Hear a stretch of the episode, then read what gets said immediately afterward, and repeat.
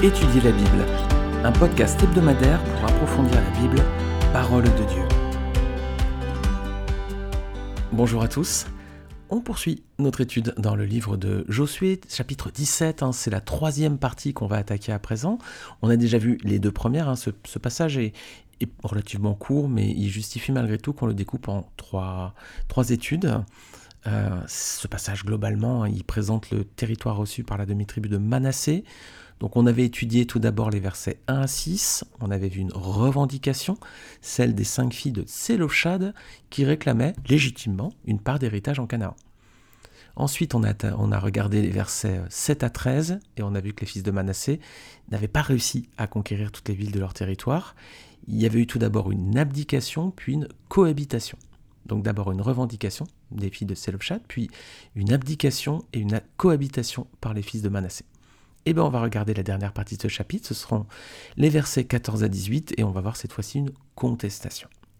Alors donc Josué 17, on va d'abord lire les versets 1 à 2 pour revoir un petit peu le contexte, et puis ensuite on lit les versets 14 à 18.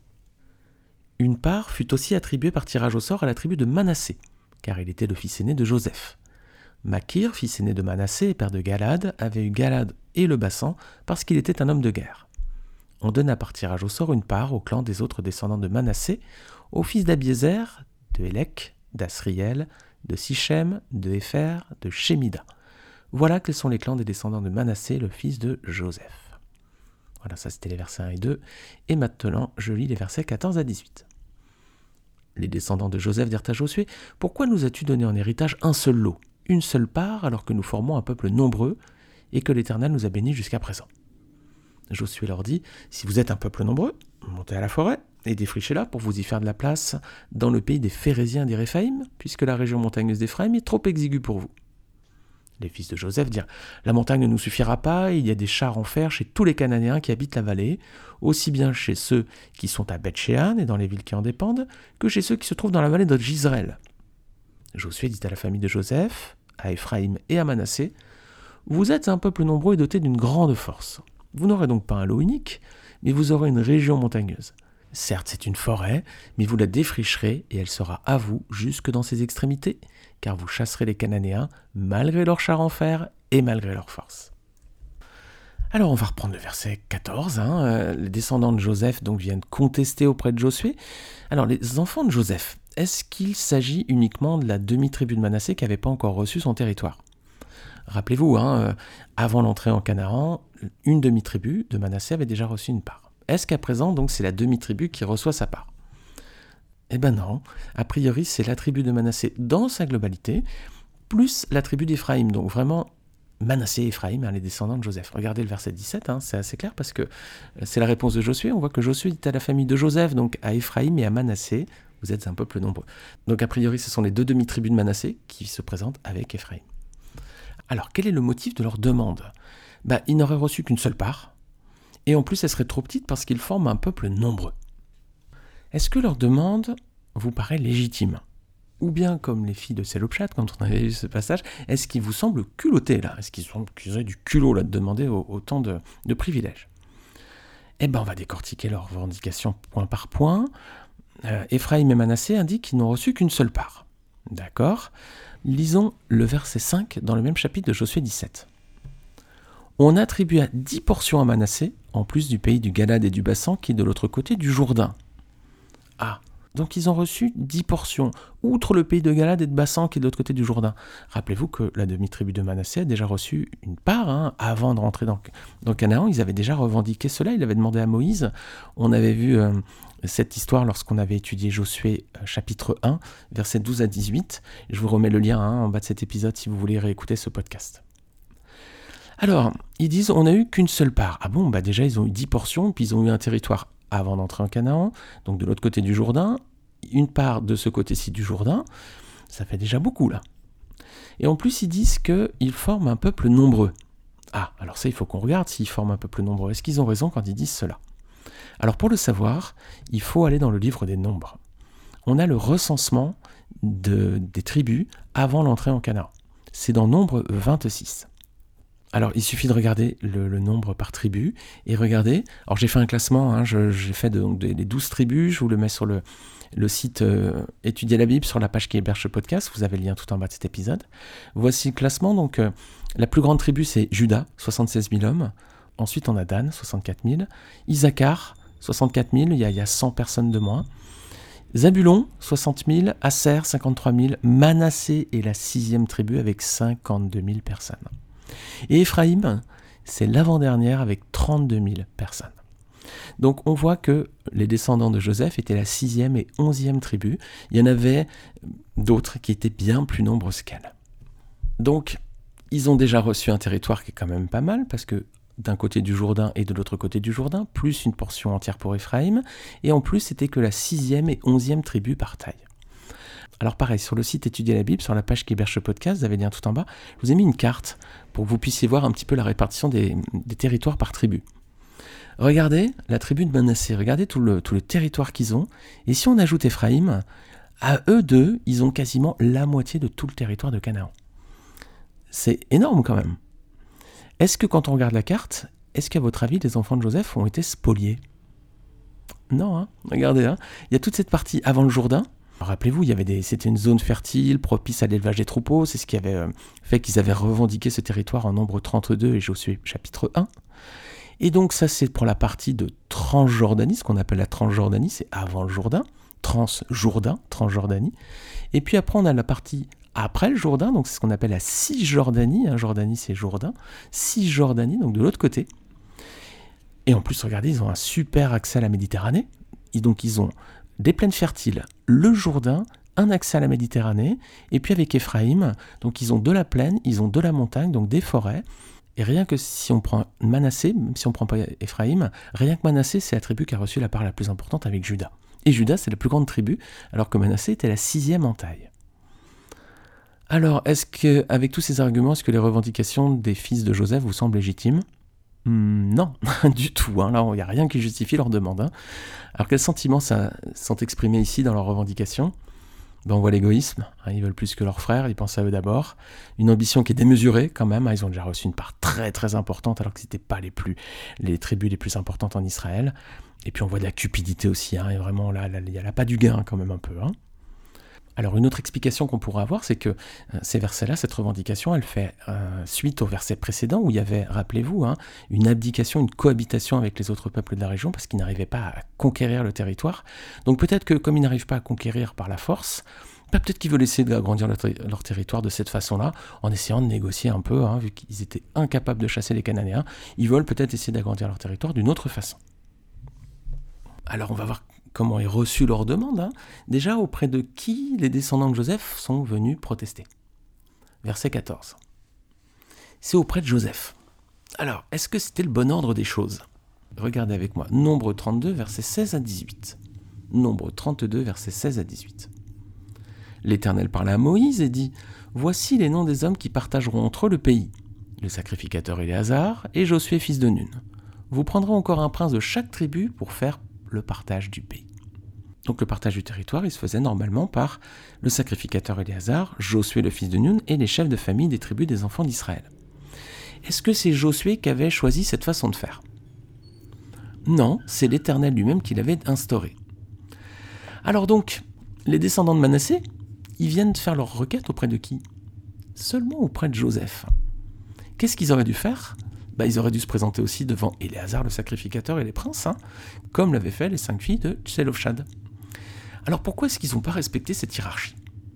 Eh, C'est difficile à dire, hein, mais peut-être qu'ils ne reconnaissaient pas la légitimité du prêtre Éléazar, peut-être. Ou bien, peut-être aussi on peut penser qu'un homme seul, c'est plus facilement influençable et manipulable que s'il est entouré. Voilà. C'est plus facile hein, d'influencer une personne seule, de la prendre à part pour essayer de l'influencer, de le manipuler, plutôt que d'influencer et donc de manipuler plusieurs personnes à la fois. Dans tous les cas, c'est une désobéissance à la volonté de Dieu, et ça doit nous alerter les amis. Attention aussi à pas chercher à mettre en place des stratagèmes, hein, des, ce genre de manipulation, de manœuvre. C'est sournois. Ne cherchons pas à mettre en place ce genre de, pratiques hein, pour parvenir à nos fins. D'ailleurs, Joseph, on va regarder sa réaction. Verset 15, regardez un peu. Bah, il a l'air ironique. Hein. Euh, il les place face à leurs contradictions. Ils prétendent être un peuple nombreux, voilà ce qu'ils disent verset 14, nous sommes un peuple nombreux, voilà ce que Joseph répond verset 15, si vous êtes un peuple nombreux, montez à la forêt, défrichez-la, pour vous y faire de la place dans le pays des Phérésiens et des Réphaïm, puisque la région montagneuse d'Éphraïm est trop exiguë pour vous. Voilà, ils disent, Joseph, on est un peuple nombreux, il dit, ah bon, vous êtes un peuple nombreux, bah allez-y, bah montez et défrichez, allez-y. Alors qu'est-ce qu'ils vont répondre du coup les descendants de Joseph? Bah, regardez verset 16. Leur réponse, regardez, clairement, ça témoigne d'un manque de foi. Hein. Ils regardent comment leurs ennemis sont équipés. Ça rappelle un peu le témoignage des espions qui sont revenus la première fois d'aller visiter Canaan pour voir comment était fait le territoire. Seul Josué et Caleb avaient été fidèles, mais les dix autres, c'était oh, c'est des villes grandes et fortifiées, il y a des géants, on n'y arrive pas, il y a des chars, etc. Donc ici, on a un peu la même attitude. Hein. Clairement, euh, il, il, un manque de foi, hein, clairement. Est-ce que Dieu n'a pas dit qu'il était plus puissant que ses chars et que ses peuples? Est-ce que Dieu ne leur a pas déjà montré sa puissance? Est-ce que Dieu ne leur a pas donné des victoires éclatantes à Jéricho, à Haï et sur les autres rois de la région? C'est clairement un manque de foi, hein, la réponse des descendants de Joseph. Là. Alors Josué, qu'est-ce qu'il va répondre, versets 17 à 18 bah, Il est ironique encore, il dit qu'ils n'ont pas reçu un lot unique, il leur concède pas un territoire nouveau là, il leur confirme juste qu'ils ont déjà reçu plusieurs parts, une à l'est du Jourdain, une à l'ouest du Jourdain et une autre part pour Éphraïm. Donc vous n'aurez pas un lot unique. Et puis il leur confirme leur territoire, il dit voilà, ça c'est les limites, voilà la montagne et tout ça. Et donc il les encourage à se mettre au travail et à chasser les habitants du pays comme Dieu leur avait demandé. Alors on a vu ce que témoignait la réponse des descendants de Joseph. Qu'est-ce que ça témoigne à présent cette réponse de Josué? Bah, À la fois c'est de la fermeté, hein, il ne répond pas à leurs exigences, clairement. À la fois il témoigne de la foi en Dieu. Hein, Dieu vous donnera la victoire. Voilà. Josué montre qu'il a foi dans l'éternel. C'est aussi de l'assurance hein, dont fait preuve Josué parce que il leur dit qu'ils arriveront bien à prendre pleinement possession du territoire. Et puis c'est aussi de l'intégrité, les amis. De quelle tribu était issu Josué? Josué est de la tribu d'Éphraïm. Il aurait pu privilégier sa tribu en disant Bon, c'est la famille quand même. Non, non, non, pas du tout. Il fait preuve d'intégrité. Il ne privilégie pas la tribu d'Éphraïm, qui est pourtant la tribu dont il fait partie. Voilà une belle attitude de la part du serviteur de Dieu, de la fermeté, de la foi, de l'assurance et de l'intégrité. Alors, quelle leçon tirer de la contestation des fils de Joseph? Eh bien, on va voir au moins quatre leçons à en tirer. Premièrement, les amis, ne soyons pas cupides, égoïstes ou ambitieux au détriment des autres. Combien de conflits dans les familles après le décès des parents pour des questions d'argent et d'héritage? Combien, les amis, je suis certain que vous avez vécu cela ou que vous en avez déjà entendu parler. C'est une euh, routine, c'est une euh, constante dans toutes les familles. Quand les parents décèdent, oh, les questions d'héritage, alors là, ça met la famille sans dessus-dessous. Alors ne soyons pas cupides, égoïstes ou ambitieux au détriment des autres, et ça c'est valable au travail, dans nos foyers, eux peut-être même encore à l'église. Ne soyons pas non plus calculateurs pour parvenir à nos fins à tout prix. Voilà, ne mettons pas en place de stratagème. On a vu que c'est pas juste la demi-tribu de Manassé euh, qui, recevait son territoire là, qui se présente devant Joseph pour contester. Elle a fait venir avec elle l'autre demi-tribu qui avait déjà eu une grosse part des territoires, et en plus Éphraïm. Alors ne cherchons pas à mettre en place des stratagèmes comme ça, ne cherchons pas à manipuler les autres en formant des sortes de coalitions, en essayant d'isoler les personnes pour essayer de les troubler. Au contraire, appuyons-nous plutôt sur Dieu, lui qui est le juste juge. Jérémie 11, 20, je vous lis un verset. Mais l'Éternel, le Maître de l'univers, est un juste juge qui examine les reins et les cœurs. Je verrai ta vengeance s'exercer contre eux, car c'est à toi que j'ai confié ma cause. Voilà. Appuyons-nous plutôt sur Dieu, qui est le juste juge, et qui fait justice à ceux qui s'appuient vraiment sur lui. Alors ne soyons pas donc calculateurs pour parvenir à nos fins, et ça c'est valable aussi au travail, dans nos foyers, ou peut-être même encore à l'église. Troisièmement, ne soyons pas paresseux devant la tâche à accomplir il semble que les fils de Joseph, là, euh, ils aient voulu agrandir leur territoire sans avoir à combattre leurs ennemis, là, sans faire d'efforts. Alors les amis, retroussons-nous les manches, nous avons un travail à accomplir, surtout d'ailleurs si c'est euh, pour l'œuvre de Dieu, mais c'est aussi valable, là encore, au travail, dans nos foyers, comme à l'Église. Et enfin, quatrièmement, ne soyons pas incrédules devant les promesses du Seigneur à notre égard. Si Dieu a promis, les amis, Dieu l'accomplira, quelle que soit la difficulté à surmonter. Et là encore, c'est valable au travail, dans nos foyers ou à l'église. Alors ne soyons pas voilà calculateurs paresseux, incrédules, cupides, égoïstes ou ambitieux, comme la tribu de Manassé dans cet épisode. Soyons au contraire des hommes et des femmes de Dieu comme Joseph, faisant preuve de fermeté, d'assurance, d'intégrité et surtout de foi en Dieu. Voilà ce que je souhaitais partager avec vous dans cette dernière partie du chapitre 17 de Josué. J'espère que ça vous aura euh, permis de réfléchir, de méditer sur ces, sur épisodes-là, sur ces versets. En tout cas, ces histoires nous aident aussi à, mieux comprendre hein, le cœur de l'homme. Il est tortueux, hein, notre cœur est tortueux. Hein. Manassé, c'est nous, hein. on n'est pas mieux. Justement, là, on s'exhorte en disant voilà l'exemple à ne pas reproduire. Il faut faire différemment, il faut faire plutôt comme Joseph. Mais on voit que dans la Bible, souvent, ces mauvais comportements, ils sont très très très, et même trop trop trop souvent les nôtres, bien sûr. Alors que ces versets, ces histoires, ces témoignages de la Bible nous aident aussi à éradiquer de nos vies les mauvais comportements, à changer nos mauvaises attitudes, et puis à calquer notre vie sur celle, bah non pas de Joseph parce qu'il a eu ses torts aussi, mais sur celle du seul homme parfait qui est mis en avant dans la Bible, que la Bible nous présente, c'est Jésus-Christ, bien sûr, hein, le Fils de Dieu, qui est venu vivre pour nous donner son exemple, pour nous donner sa parole, pour, nous, pour donner sa vie sur la croix pour nous. C'est lui l'exemple qu'il faut euh, copier et calquer pour nos vies. Vous trouvez toute son histoire dans le Nouveau Testament, dans les quatre évangiles. Lisez ces chapitres, ces livres si vous ne les connaissez pas, si vous n'êtes pas familier avec vos Bibles. Voilà l'exemple parfait à suivre pour avoir une vie exemplaire et qui plaît à Dieu. Chers amis, je vous remercie encore d'avoir écouté ce podcast.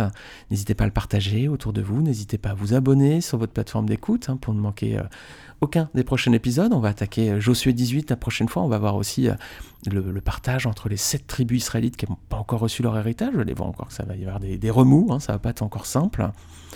Et puis si vous êtes sur une plateforme d'écoute, eh bien vous pouvez aussi laisser euh, une note, 5 étoiles, et puis un commentaire si vous êtes sur Apple Podcast. Merci à tous, bonne semaine, que le Seigneur vous bénisse, et on se retrouve donc le week-end prochain pour Josué 18, et on verra la suite du partage de Canaan. Salut à tous